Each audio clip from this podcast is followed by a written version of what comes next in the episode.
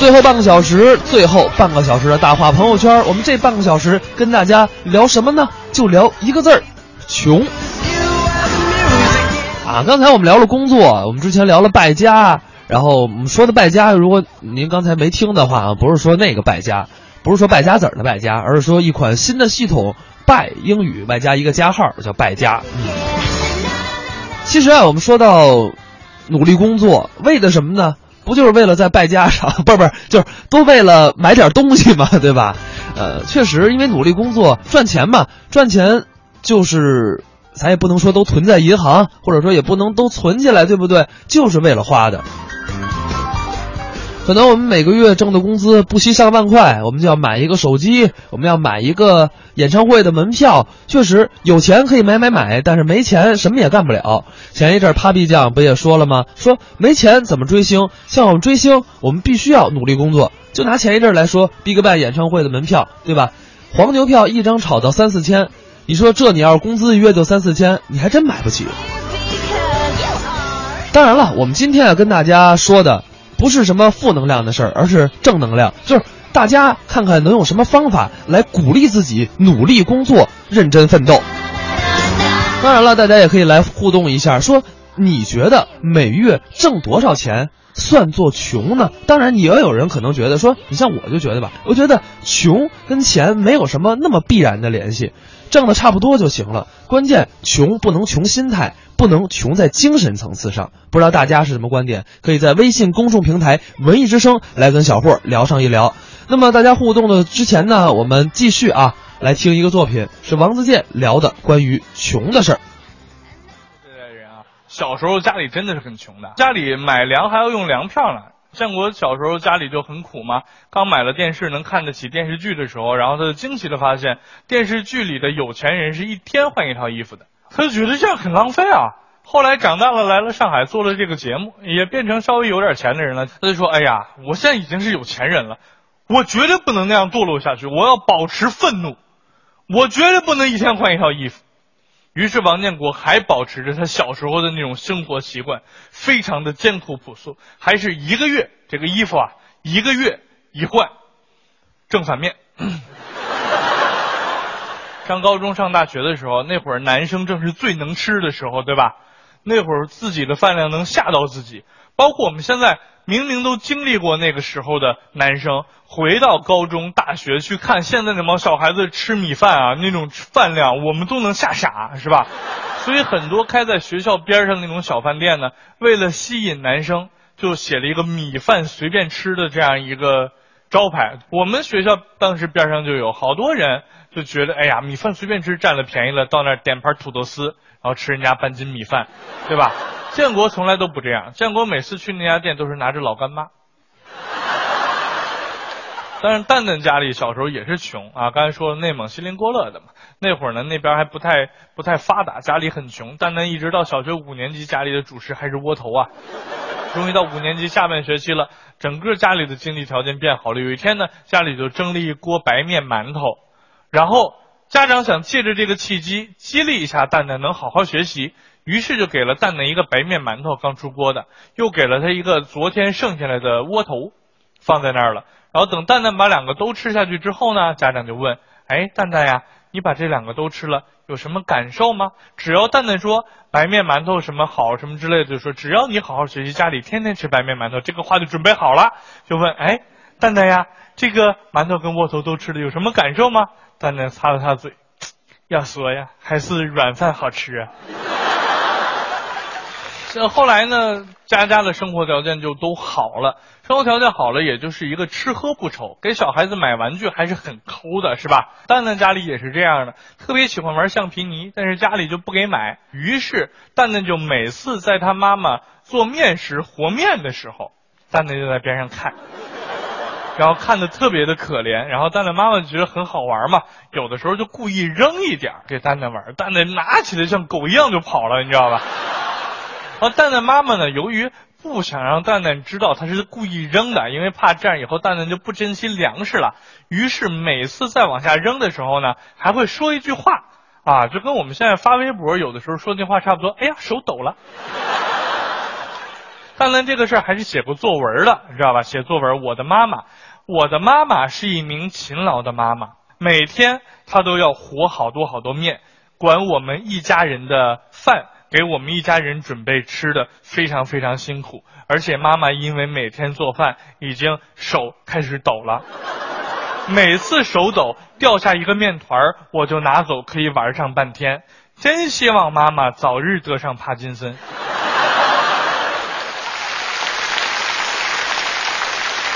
当然，现在大家日子都好过了啊。到了二十一世纪，建国就能经常的上上电视了，是吧？在我们节目老上电视露个脸儿。在他的家乡啊，辽宁的盘锦，他现在也不大不小，是个名人了。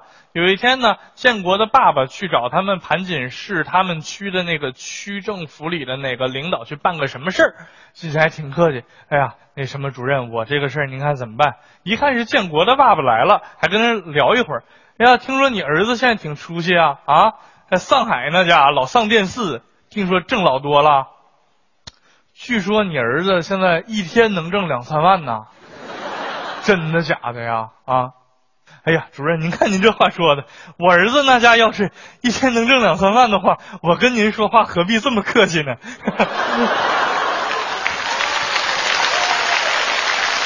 当然，我们八零后这代人虽然经过苦的日子，但是我们小时候觉得这个苦的日子啊，在我们。更老一代的人，爸爸妈妈眼里，我们小时候日子可一点都不苦。我爸爸妈妈在我小时候每次教育我，明明家里也没什么钱，那教育我，你们现在都生活在蜜罐里。我们小的时候啊，赶上三年三岁还吃都没得吃啊，等等等，就总这么教育我们。像我们现在也是，如果八零后现在很多八零后夫妇都有孩子了，孩子也都慢慢懂事了，怎么教育孩子忆苦思甜？哟，你们现在真的是生活在蜜罐里啊！我们小的时候啊，哎呦，你还想吃炸鸡，根本没有。我们小时候啊，也没有披萨，也没有汉堡啊啊！想看个电视，还得等到礼拜六、礼拜天，也没有那么多好看的节目，你还玩 iPad 啊？我们那会儿什么叫 iPad 都不知道，天天拿着这么个玻璃玩就不错了，对不对？我们小时候就这么过来的。但是有一个很微妙的小变化，各位，就是在我们这一代人开始，中国已经有了富二代了。如果一个富二代小时候过得就很幸福，他要怎么跟他的孩子忆苦思甜呢？比如说王思聪吧，王思聪有了孩子，他怎么说？小时候家里苦啊，吃不上，不对，都吃得上是吧？家里玩都有，呃，看的，嗯，怎么怎么怎么教育孩子忆苦思甜呢？后来我帮他想了想，也很简单，而且这个话乍听起来比我们小时候都苦。都要可怕。王思聪可以这样跟自己的孩子说：“你知道爸的爸爸小的时候上大学，你爷爷那是卖房子供我上大学的呀。”地的民政局的婚姻登记处以打印机坏了或者网络故障为名，拒绝未来办理离婚的夫妇办理离婚手续。他认为这样可以挽救很多家庭。然后呢，这个事儿就上了新闻了，然后居然还真的就被他劝退了很多对儿。当时怎样一个场景？我们脑补一下啊，两个人互相，女的薅着男，你给我进来，你不要脸的，你别这样，那么多人，让我跟他离婚。呃，对不起啊，我们那个打印机坏了。然后男的，你看打印机坏了，要不就算了吧。女的，那你跟那个女人啊，没有，我跟他就是玩玩而已的。哦，那就算了吧。你说怎么可能呢？是吧？但是这个事儿还就真的发生了。但是我也觉得啊，这位公务员朋友，你的心虽然是善良的，但你要知道，很多人去办离婚啊，可能不是什么大原则问题，就是两个人在一起不合适。那人家想离，你就让人家离嘛。你这样一味的阻止人家，这个不是把人家往火坑里面往回推吗？如果两个在一起不合适，天天觉得自己在炼狱中煎熬一样，好不容易到了民政局，感觉就是从万丈火坑里面终于爬了上来。然后你说打印机坏了，你回去吧。后来有记者的跟踪采访啊，有有一对夫妇就是在那儿去办离婚，被他劝退了，说打印机坏了没离成。然后过了大概一个月又去离婚，就离成了。然后记者还找到他们就问：“哎呀，你说当初本来一个月前你们就能离的，现在过了一个月才离，你们有什么话想对那位跟你们说打印机坏了的公务员同志说的吗？”前夫妇两个拿着麦克风看着镜头很激动，我们得好好感谢他。记者就懵了，啊，不是你们最后不是就离了吗？你们为什么要谢谢他？哦，记者同志，你是不知道啊，你知道他把我们劝退回去之后，我们房子就没卖成吗？结果这一个月房价涨的嘞。哦呦，就这一个月，晚卖了一个月，我们每个人多分了三十万，你说是不是要谢谢他？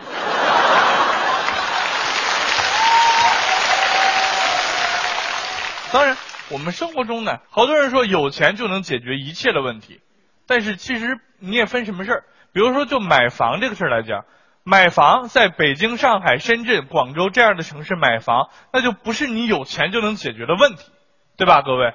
那得是你非常非常有钱才能解决的问题。本来我们每个人在上海或者在北京这样的城市呢，工作个几年，觉得自己哎呀，终于在这里站住脚了。突然一聊到买房子的问题，就会有一句发自内心的感慨：我怎么那么穷啊？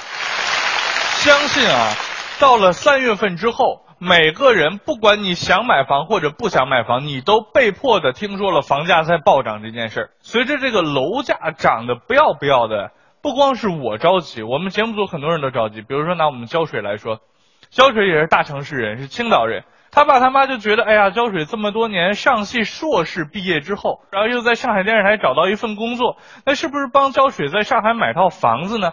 于是，由于胶水家里是青岛土著嘛，那也是有几套房的，就卖了一处青岛的住房，拿着这个钱准备到上海呢，呃，给胶水交个首付。这样他的工资就能交房贷了。结果来了之后，发现青岛卖掉一处房子的钱，在上海不够买一套一半平米数房子的首付，他爸妈就慌了。哎，这个上海这个房子咋那么贵了？我也不会说青岛话啊，大概就是那个。然后还跟我们几个一块吃饭。然后蛋蛋听完之后呢，就表示了呃轻蔑，是吧？哎呀，你们。哎呀，你们这就是小城市人，对不对？没有什么心理准备。你以为在青岛卖套房，搁上海就能交个首付啊？不可能。但是你们不错啦，青岛卖套房是不是再凑凑也能买个小房啊？那要是搁我们老家，我是锡林郭勒的，想在上海交个首付，那得卖一个小区的房。不过，其实我觉得胶水父母在上海买房的这个尴尬呢，并不是因为青岛这个城市小，或者说不是一线城市，不是因为这个，而是青岛跟上海两地的特产不同。比如说房子，就是我们上海的土特产，所以你在青岛想买上海的房子的话，你肯定不能卖青岛的房子吗？到上海肯定买不上吗？你可以卖点青岛的土特产嘛，比如说大虾什么的，是吧？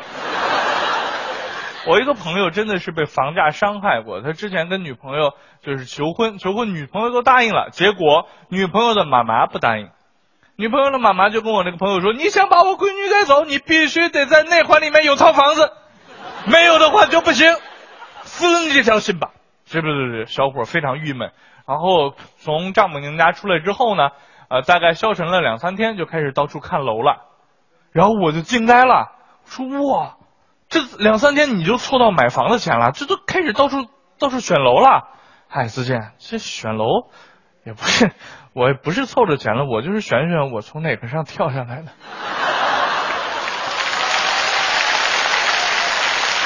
当然，也有专家之前提出过这样一个观点，叫做房子是伪刚需，但是在丈母娘那儿这关是过不去的。对吧？没房子不要把我女儿带走。这句话除了我朋友听到过，我相信很多很多朋友们也听到过。那么房子既然是刚需，然后好多人自己能力又买不起，怎么办呢？算盘只能打到爸妈的身上。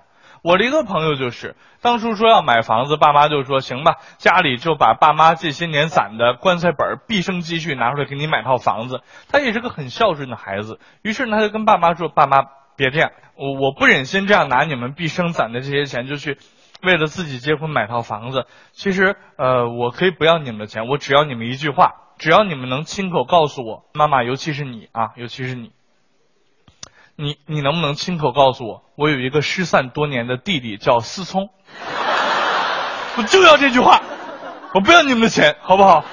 结果妈妈当时就不高兴了，哎，你这个孩子啊，你跟谁说话呢？啊，你还有。还有个失散多年，你把你你把妈妈当成什么人了啊？照你这么说，妈妈成什么人了啊？还你失散多年的弟弟叫思聪，呸，思聪是我老公。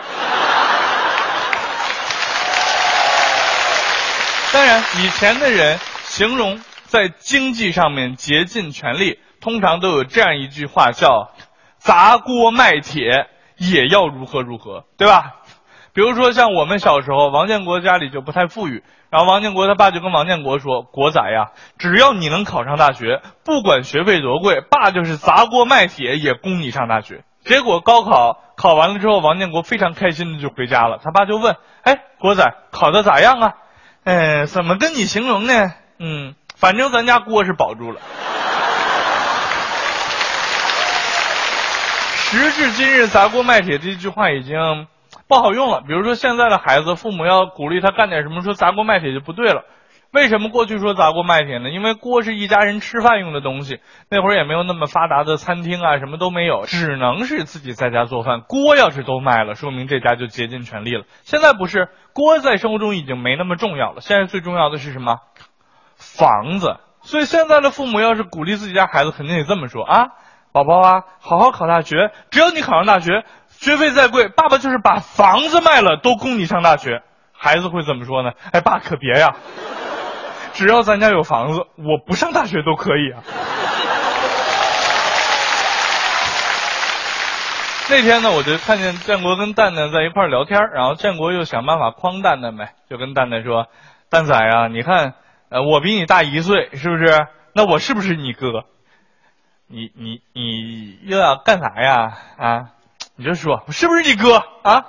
是我哥，真的。你看，这个。”咱俩现在这个收入呢，也还都过得去，是吧？但是呢，就以咱俩这个收入，想在上海买上房呢，多困难。所以咱俩就是互相帮助。那我是哥，肯定得我先买，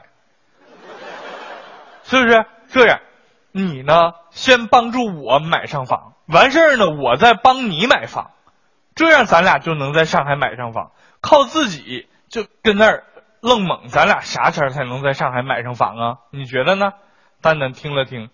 啊，你这么说呢，好像也有道理。但是呢，咱们把丑话说在前边，要钱没有，要命一条，好吧？可以啊，有命就行啊，是不是？蛋仔，我跟你说，计划是这样的，我呢看上一套房子，这个房价呢有点贵，你呢就配合我一把，我把那个房产中介的电话给你，你就给他打电话说要去看房。